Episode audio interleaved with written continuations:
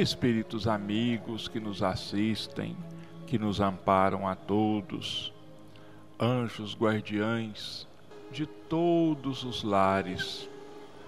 Mais uma vez, buscamos Jesus com a sua proteção, com o seu amparo, com o auxílio dos amigos espirituais que nos assistem, levar os seus ensinamentos, a sua palavra, a cada um dos lares dos nossos irmãos ouvintes.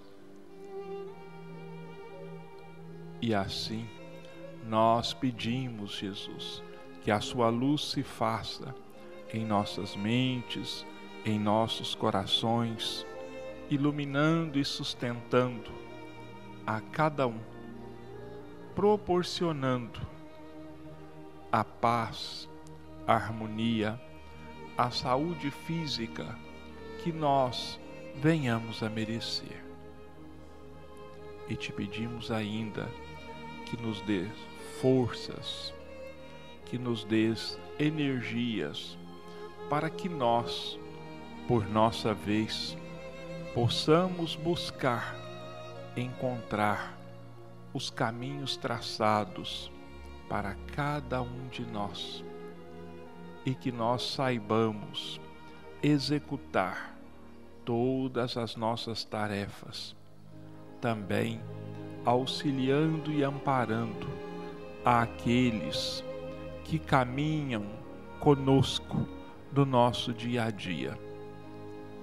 Que a sua paz nos envolva e nos sustente a cada dia e nós vos agradecemos entregando as nossas vidas e todas as vidas em Suas mãos, te pedindo que faça de cada um de nós instrumentos da Sua paz e do seu amor, e que assim seja. Bom, hoje nós vamos dar continuidade ao exame e aos comentários do capítulo 8. Bem-aventurados os puros de coração, os itens 5, 6 e 7. Pecado por pensamento e adultério. Ouviste que foi dito aos antigos: não adulterarás. Eu, porém, vos digo que todo que olhar para uma mulher, cobiçando-a, já no seu coração adulterou com ela. Mateus, capítulo 5, versículos 27 e 21. A palavra adultério não deve ser aqui entendida no sentido exclusivo de sua acepção própria, mas com sentido mais amplo. Jesus a empregou frequentemente por extensão para designar o mal, o pecado e todos os maus pensamentos, como, por exemplo, nesta passagem. Porque, se nesta geração adúltera e pecadora alguém se envergonhar de mim e de minhas palavras, também o filho do homem se envergonhará dele quando vier na glória de seu Pai, acompanhado dos santos anjos. Marcos capítulo 8, versículo 38. A verdadeira pureza não está apenas nos atos, mas também no pensamento. Pois aquele que tem o coração puro nem sequer pensa no mal. Foi isso que Jesus quis dizer, condenando o pecado mesmo em pensamento, porque ele é um sinal de impureza. Este princípio leva-nos naturalmente a esta questão: sofrem-se as consequências de um mau pensamento que não se efetivou? Temos de fazer aqui uma importante distinção. À medida que a alma, comprometida no mau caminho, avança na vida espiritual, vai se esclarecendo e pouco a pouco se liberta de suas imperfeições, segundo a maior ou menor boa vontade que emprega, em virtude do seu livre-arbítrio. Todo mau pensamento é, portanto, o resultado da imperfeição da alma. Mas, de acordo com o desejo que tiver de se purificar, até mesmo esse mau pensamento se torna para ela um motivo de progresso, porque o repele com energia. É o sinal de uma mancha que ela se esforça por apagar. Assim, não cederá à tentação de satisfazer um mau desejo, e após haver resistido, sentir-se-á mais forte e contente com a sua vitória. Aquele que, pelo contrário, não tomou boas resoluções, ainda busca a ocasião de praticar o mau ato. E se não o fizer, não será por não querer, mas apenas por falta de circunstâncias favoráveis. Ela é, portanto, tão culpada como se houvesse praticado. Em resumo, a pessoa que nem sequer concebe o mau pensamento já realizou o progresso.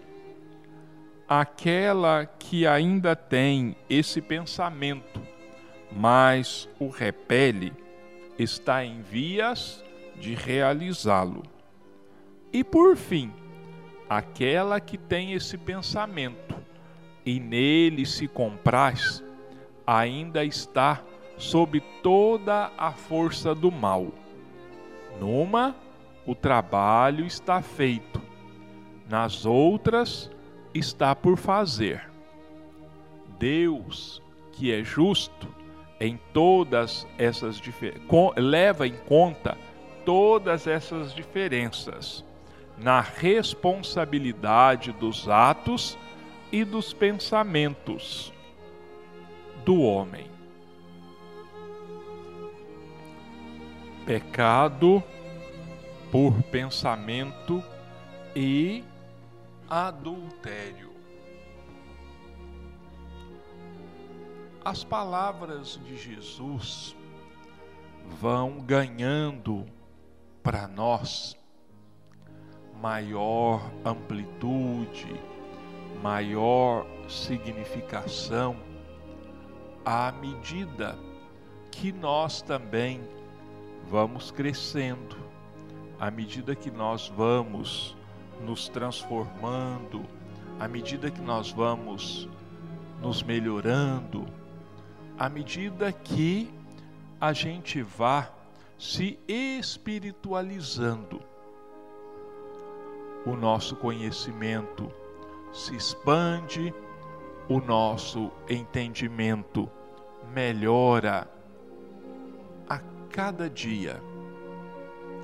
E a gente vai percebendo então que esses ensinamentos de Jesus são muito mais amplos, são muito mais abrangentes do que a gente imaginava antes. Tem um significado muito além daqueles atos materiais que nós praticamos e aos quais nós relacionávamos estas palavras. Assim é com a palavra adultério, assim é com a palavra escândalo, assim é com a, com a expressão abandonar pai, mãe e filhos, amar a vida mais que a Jesus, são expressões que, à medida que nós vamos conhecendo mais profundamente o pensamento de Jesus, nós vamos percebendo a sua grandiosidade. E não é para menos, porque o próprio Jesus já dizia naquela época: o céu e a terra passarão, mas as minhas palavras não passarão. E se a gente se lembrar do próprio grupo de apóstolos, os discípulos de Jesus, né, nós nos lembramos de uma passagem em que vários seguidores de Jesus o abandonaram. Então Jesus é, se dirige aos discípulos e diz: E vocês também não querem me abandonar? Também vocês não vão buscar outros caminhos? Claro que não foi com essas palavras que ele disse. Mas então o Simão Pedro diz para Jesus: Senhor, se nós te abandonarmos, para quem nós iremos? Tu tens a palavra de vida eterna.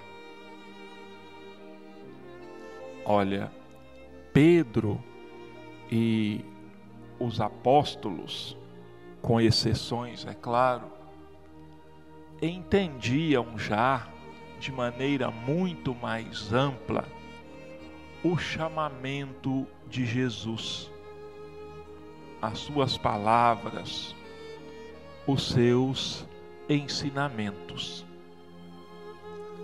E 1800 anos depois, a doutrina espírita então vem nos clarear, nos esclarecer em espírito e verdade, mostrando para nós a grandiosidade desses ensinamentos e dessas expressões.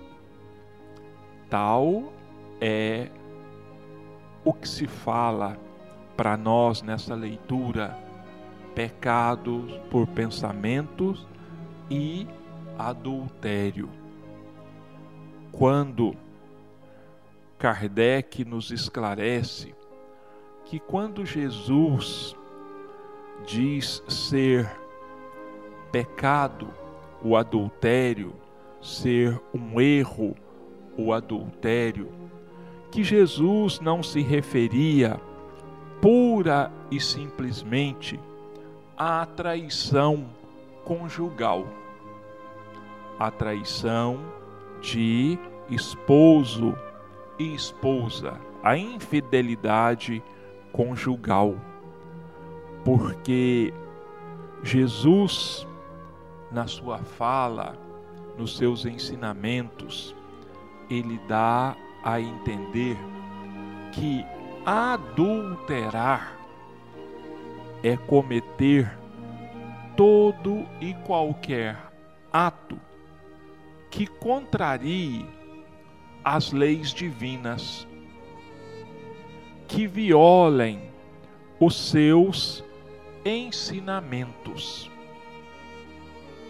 Então, a infidelidade é adultério, o roubo, a mentira, a maledicência e tantos outros atos cometidos por nós são também, na extensão do significado, adultério.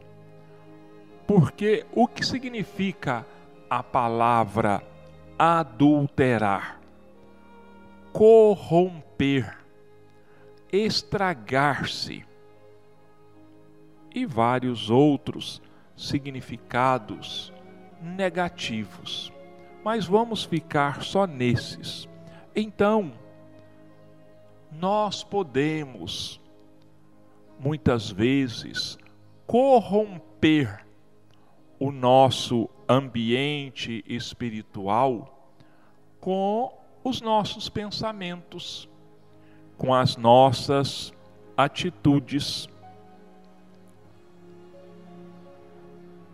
Praticar o ato adultério é corromper, é adulterar, é estragar.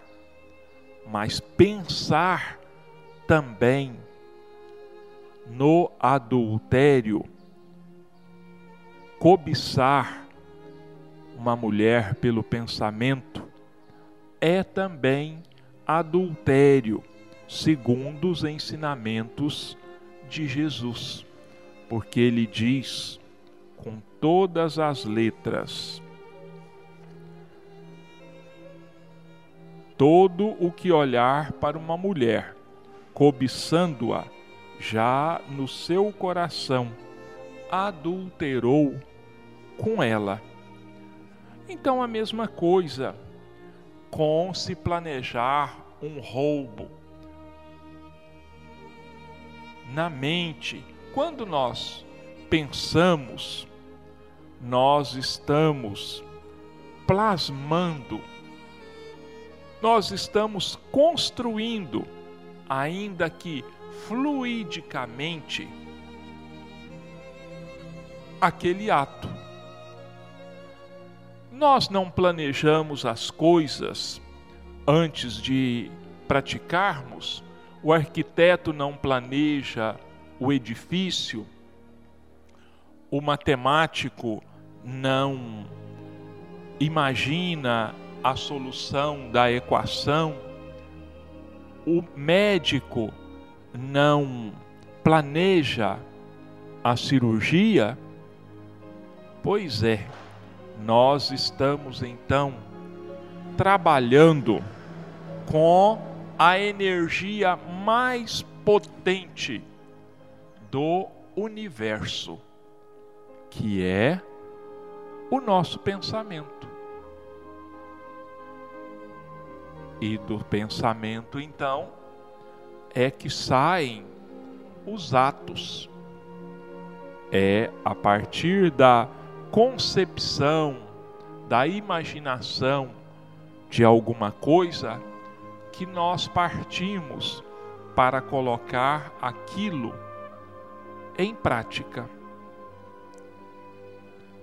Então nós precisamos ter muito cuidado com os nossos pensamentos. Porque, como eu disse, pensamento é força, pensamento é energia em movimento. Não podemos descuidar dos nossos pensamentos. Então, fica claro para nós que nós somos responsáveis pelos nossos pensamentos, que eles têm um preço para nós. Mesmo que nós não consigamos colocar esse pensamento em execução material. E quando nós pensamos negativamente, quando nós usamos de forma inadequada o nosso pensamento, quando nós imaginamos atos lesivos ao nosso próximo, lesivos a nós mesmos ou à sociedade, nós estamos realmente lesando. Porque os pensamentos, assim como as pessoas, eles buscam companhias similares, eles buscam pensamentos que se afinem com eles. E isso vai multiplicando as forças, tanto negativas quanto as positivas. O pensamento ditado de que a união faz a força, ela não se aplica apenas ao lado material das coisas. Ela se aplica também ao lado espiritual. Ela se aplica também ao nosso lado psicológico. Porque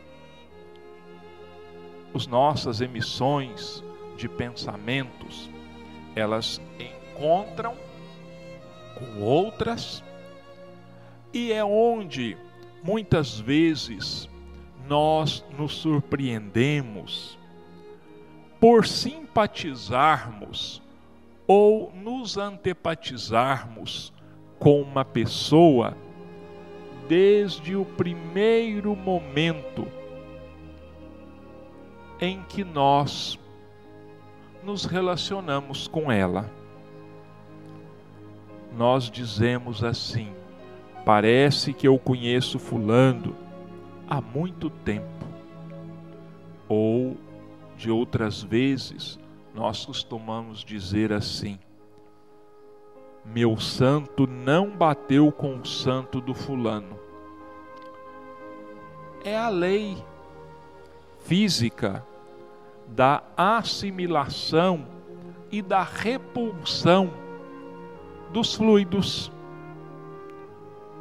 É um choque ou uma assimilação, ou uma união, uma identificação que existe entre os espíritos.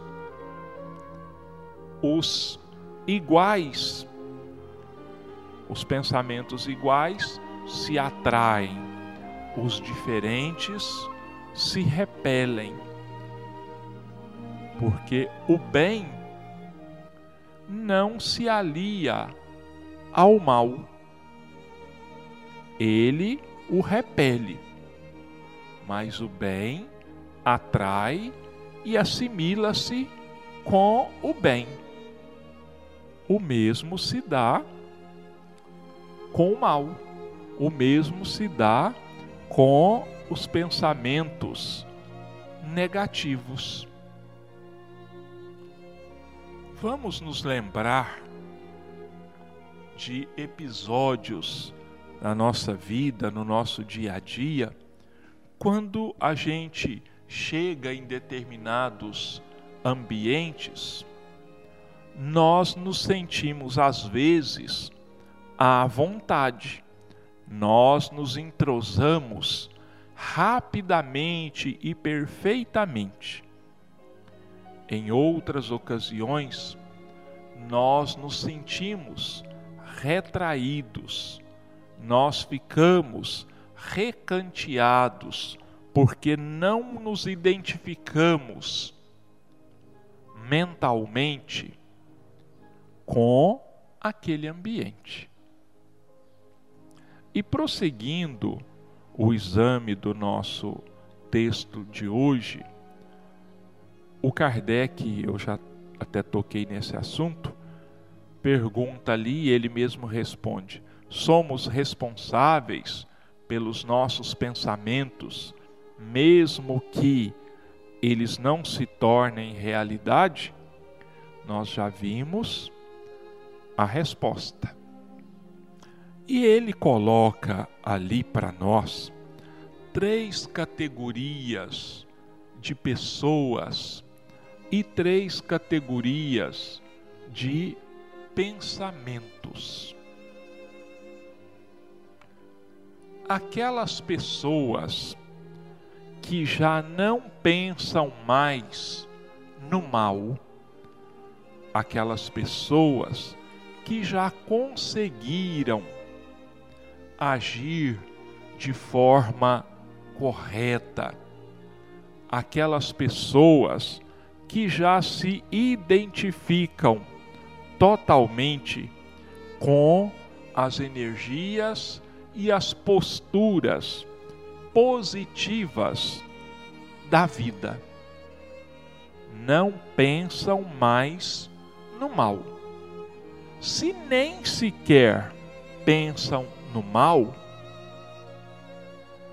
é natural que elas não hajam mal também. Se ela só pensa no bem, se ela só pensa no positivo, é assim, consequentemente, que ela vai agir honestamente, positivamente, corretamente. Vai agir com bondade. Vai agir de forma digna. Esta é a primeira das três. A segunda é aquela pessoa que ainda pensa no mal. Ela ainda pensa. Mas quando vem um pensamento mal, um pensamento negativo à sua mente, ela se dá pressa em mudar a sua atitude mental, em repelir aquele pensamento, em repelir aquela sugestão. Então, esta pessoa ela está no caminho da melhora, no caminho da transformação, porque ela não aceita aquele pensamento, ela o repele com todas as forças. Então ela está no caminho certo da sua melhora, do seu crescimento, da sua transformação. Agora, por último, existem aqueles que ainda que pensam no mal e ficam contentes em cultivar esses pensamentos negativos, esses pensamentos malignos, desejando o mal para as pessoas, odiando, invejando, emitindo negatividades em relação às outras pessoas. É, e eles, então, ficam contentes com esses pensamentos. E aí dão cordas. E como a gente sabe, como também já foi dito, pensamento atrai pensamento. Logo, pensamento negativo atrai pensamento negativo. Os nossos pensamentos, eles formam a nossa aura. A nossa aura é um campo energético que envolve todo o nosso corpo. E essa aura, então, é o meio pelo qual nós nos identificamos com os outros ou nos repelimos uns aos outros. E no caso desta pessoa que se rejubila com o mal, que se contenta com os maus pensamentos, a sua aura vai identificar outros que pensam como ela. E o que que vai acontecer? Vai haver o agrupamento. Vai haver a aproximação. Isso acontece porque é uma lei natural da vida. Então, meus irmãos, olha, três pessoas. Uma em que a reforma íntima já se completou. Ela não pensa mais no mal. Ela não, não se liga mais ao mal, aos aspectos negativos da vida. As outras duas ainda estão buscando, é, uma buscando a sua reforma, está no caminho da sua reforma, da sua transformação. O terceiro ou a terceira nem sequer acordou ainda para essa necessidade e continua então de acordo com o significado mais amplo da palavra adultério, conforme Jesus a usava, continua ainda praticando o adultério. Isso não quer dizer que estejam esposos se traindo um ao outro, né? Como nós vimos, adultério significa corromper, significa é, piorar as coisas, fazer alguma coisa errada. Então, nós precisamos ficar atentos e prestarmos atenção. Em qual desses três casos nós nos enquadramos? Nós já não pensamos mais no mal? Nós pensamos no mal e repelimos esses pensamentos e modificamos a nossa tela mental?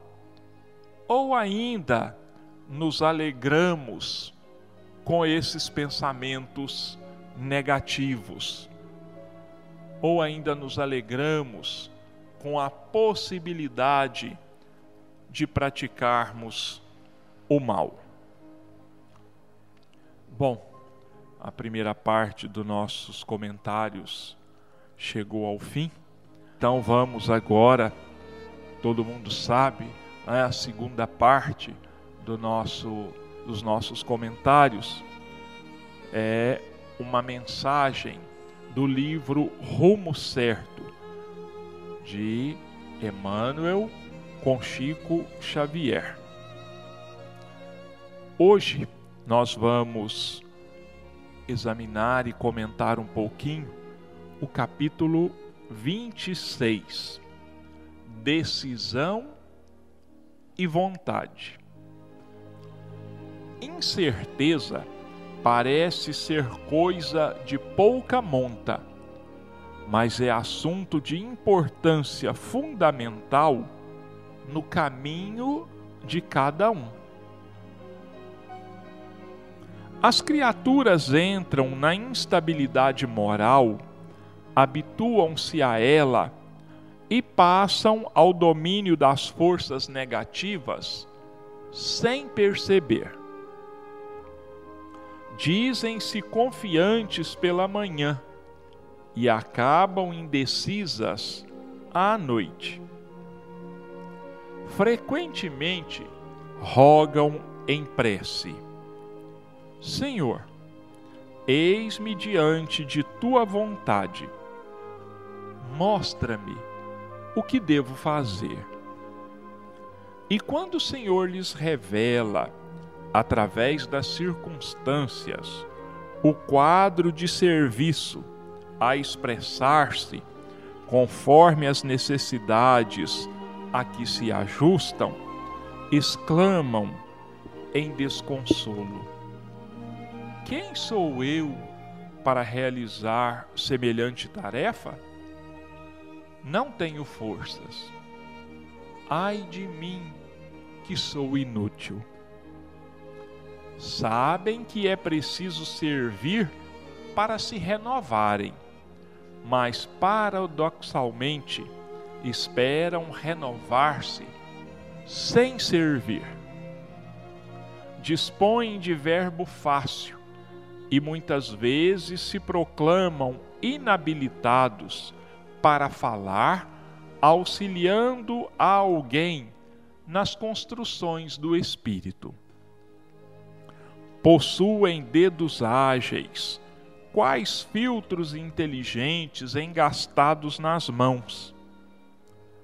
Entretanto, costumam asseverar-se inseguras na execução das boas obras.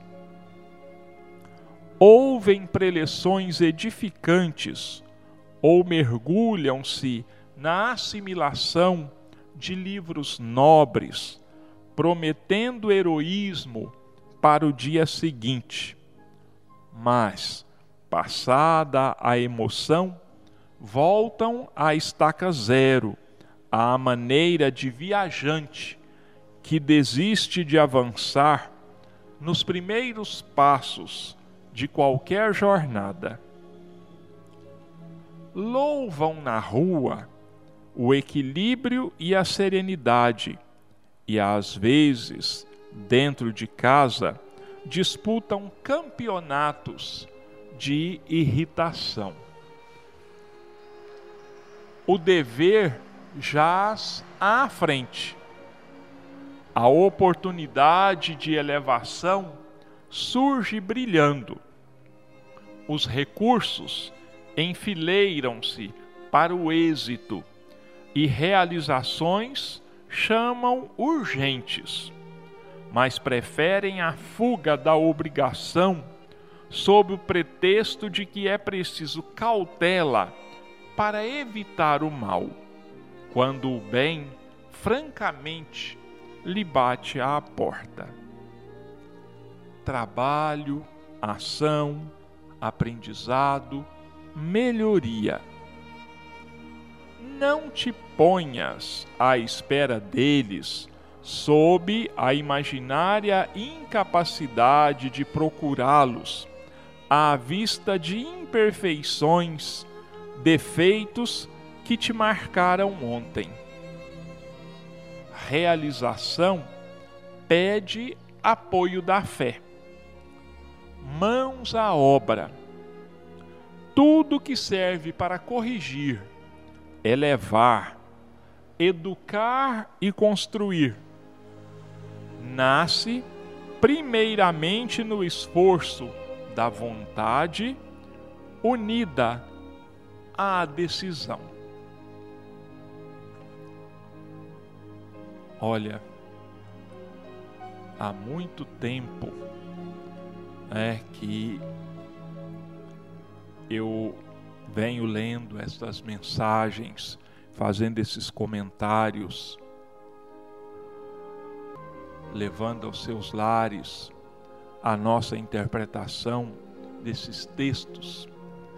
Mas há muito tempo que eu não tinha prestado atenção à seriedade, à importância que nós precisamos dar a essas duas coisas: decisão e vontade.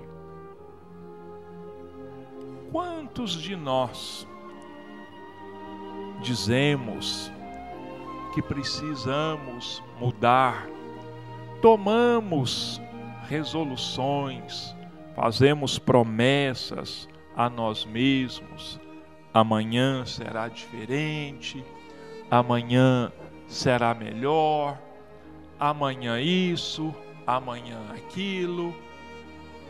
E chega amanhã.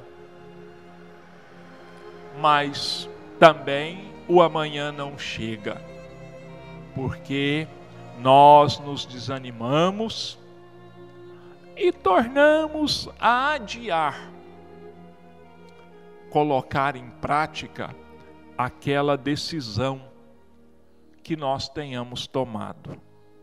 Nós nos dizemos fracos, inabilitados, incapazes e temos então a indústria do desculpismo. Ao invés de olharmos para a obra a ser feita, a ser executada, nós tiramos os olhos da obra, do objetivo e vamos olhar e cultivar as dificuldades. Vamos olhando e à medida que a gente vai olhando, dando importância para essas dificuldades, mais elas crescem aos nossos olhos. Mais difícil e distante parece que vai ficando a realização daquilo que a gente está almejando. É preciso que nós façamos, olha, isso veio um pouco de encontro a lição do Evangelho. Aquela segunda pessoa que vem os pensamentos negativos e ela os repele com todas as forças. Então, ela enfrenta, ela aceita o desafio e busca vencer o desafio. A grande maioria de nós não. E olha que Deus colocou em nossas mãos todos os talentos necessários para que nós possamos executar as obras, os trabalhos que estejam à altura da nossa evolução moral e da nossa evolução espiritual. Se nós não o fazemos, se nós não executamos essas tarefas, se nós a vamos adiando, é por única e exclusivamente não acreditarmos que nós podemos fazer. É muito comum a gente ouvir as pessoas dizerem assim: Não, eu não dou conta disso. O fulano é que é bom para isso. O fulano é que dá conta. O fulano foi talhado para essa tarefa. Esse trabalho tem a cara do fulano ou do ciclano. Olha, se foi colocada a oportunidade diante de nós, é porque nós temos todas as qualificações para a execução daquela tarefa, daquele trabalho. Basta que nós tomemos de verdade uma decisão e que tenhamos vontade verdadeira de levarmos essa decisão adiante. Se a tarefa não for executada hoje, ela vai se acumular com a tarefa de amanhã. e assim sucessivamente. É como se um aluno, vou falar de aluno porque é uma, um ambiente que está mais, que eu estou mais ligado, um aluno que não faz as tarefas. Tem uma tarefa para terça-feira, uma para quarta, ou tem todas para entregar na, num determinado dia, na sexta-feira, mas ele não faz, ele vai adiando.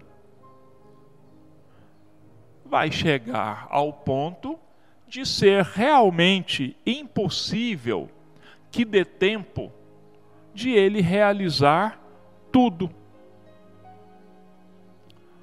Ou, por outro lado, o aluno que deixe a matéria se acumular para somente estudar no dia da prova.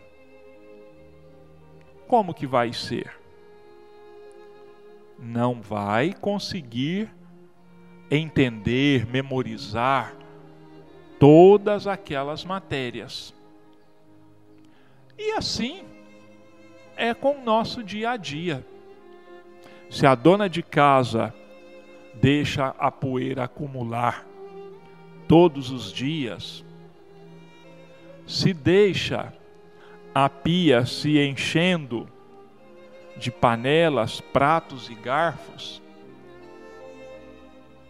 vai aumentando para si mesma a carga a ser executada, porque não tomou a decisão na hora certa e não colocou essa decisão em prática. Olha, Veja bem o que, que o Emmanuel diz aqui para nós, já no finzinho da mensagem: trabalho, ação, aprendizado, melhoria. Não te ponhas à espera deles sob a imaginária incapacidade de procurá-los, à vista de imperfeições e defeitos que te marcaram ontem. Realização pede apoio da fé. Mãos à obra. Tudo que serve para corrigir, elevar, educar e construir nasce primeiramente no esforço da vontade, unida à decisão. Olha, nós precisamos fazer, porque nós só aprendemos fazendo, só aprendemos praticando. Sem fazer, nós jamais vamos aprender e nunca vamos mesmo, porque a prática, o treino, é que leva à perfeição da obra. Será que um pintor como Leonardo da Vinci, que tem aquela pintura famosíssima no mundo inteiro, o quadro mais famoso que existe na história, a Mona Lisa que os estudiosos da arte dizem que é a perfeição. Será que ele já pegou o pincel e a primeira obra que ele pintou foi a Mona Lisa?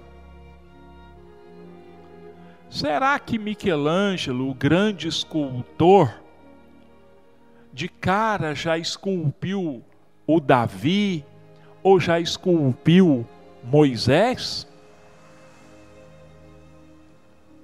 Será que Beethoven, um dos maiores compositores clássicos de todos os tempos, que também compôs a nona sinfonia, que também é considerada a música mais perfeita e mais marcante que existe na Terra? Será que ele já pegou os instrumentos musicais e já compôs a nona sinfonia? E olha que com relação ao Beethoven, ainda tem uma coisa que ele teve que superar totalmente. Ao longo da sua vida, Beethoven foi perdendo a audição. Ele compôs a nona sinfonia sem ouvir uma única nota da música, porque ele já estava totalmente surdo. E, no entanto, superou essa barreira enorme que teria é, feito qualquer um que não ele desistir e se imortalizou e imortalizou a música. Existem tantos outros é, casos aí de superação, de autossuperação. Por que que nós, que somos perfeitos do ponto de vista físico e mental, nos fazemos de coitadinhos, dizendo que somos incapazes? Então vamos repensar, vamos mudar a nossa maneira de ver, de encarar e de lidar com as coisas e com a vida. Então, ficam aqui agora os nossos agradecimentos aos nossos irmãos ouvintes, os nossos agradecimentos a Deus, a Jesus, a espiritualidade amiga que nos auxilia, que nos inspira, que nos ajuda nesses e em todos os momentos das nossas vidas. Vamos pedir que Deus e Jesus iluminem, abençoem, sustentem a cada um dos lares dos nossos irmãos e que nós, por nossa vez, busquemos nos fazer dignos dessas bênçãos, trabalhando, pensando, agindo positivamente, nos lembrando que qualquer desvio das leis divinas, aos olhos de Jesus, isso é um escândalo ou isso é um adultério. Que Jesus nos abençoe, que tenhamos uma semana de muita paz e de muita harmonia e que assim seja.